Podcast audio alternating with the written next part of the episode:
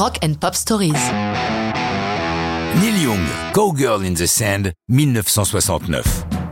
Dès son deuxième album solo, Neil Young signe un coup de maître tout en posant les bases de ce qui sera son style, sa signature, pour plusieurs décades. Qui est cette Cowgirl in the Sand? Difficile à dire. Il peut s'agir d'une femme à la multiple personnalité ou de trois femmes différentes. Ni Neil Young ni ses biographes n'ont jamais complètement éclairci le propos. Du coup, de nombreuses interprétations en ont été données. Le Britannique David Downing pense que Neil Young a voulu donner son avis sur la libération sexuelle des 60s, alors que Ken Billen, auteur du magnifique bouquin The Words on Music of Neil Young, penche pour l'idée qu'entre les lignes, Young parle de lui-même. D'autres, enfin, pensent que l'auteur met en scène sa misogynie. Neil Young, pour sa part, en donne une explication alambiquée. Le texte de Cowgirl in the Sun est important parce que vous pouvez y associer ce que vous voulez. Souvent, les paroles ne vous donnent pas cette liberté. Vous êtes bloqué sur le premier niveau de compréhension de ce que le type chante. Dans ma chanson, ça peut être ce que vous y apportez. Quel que soit le sens que vous donnez à Cowgirl in the Sand, elle est aussi importante musicalement.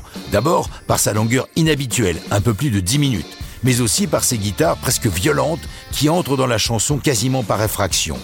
C'est le premier album que Young enregistre avec Danny Whitten et le groupe Crazy Horse. Avec eux, Young va graver quelques-uns de ses meilleurs disques.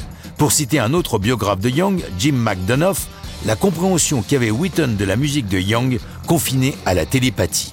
C'est également McDonough qui nous raconte que la première interprétation live de Cowgirl in the Sun a eu lieu de bien étranges manières. Neil et Crazy Horse jouaient dans un club casino de Providence, quelque part entre New York et Boston, L'endroit était propriété de la mafia locale, et durant la chanson, une bagarre éclata dans le lieu.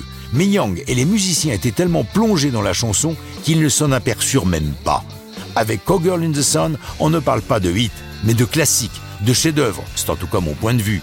D'ailleurs, la chanson a une très longue carrière, puisqu'elle figure donc sur l'album Everybody Know This Is Nowhere, sur des disques live, mais aussi sur différentes compilations du Canadien, Decade, Greatest Hits The Archives, volume 63-72. Sans oublier qu'il est un morceau de choix de la partie électrique du mythique Four Way Street, le double live de Crosby, Stills, Nash Young. Dans cette version, Stills et Young se livrent à un duel de guitare d'anthologie. Mais ça, c'est une autre histoire de rock'n'roll.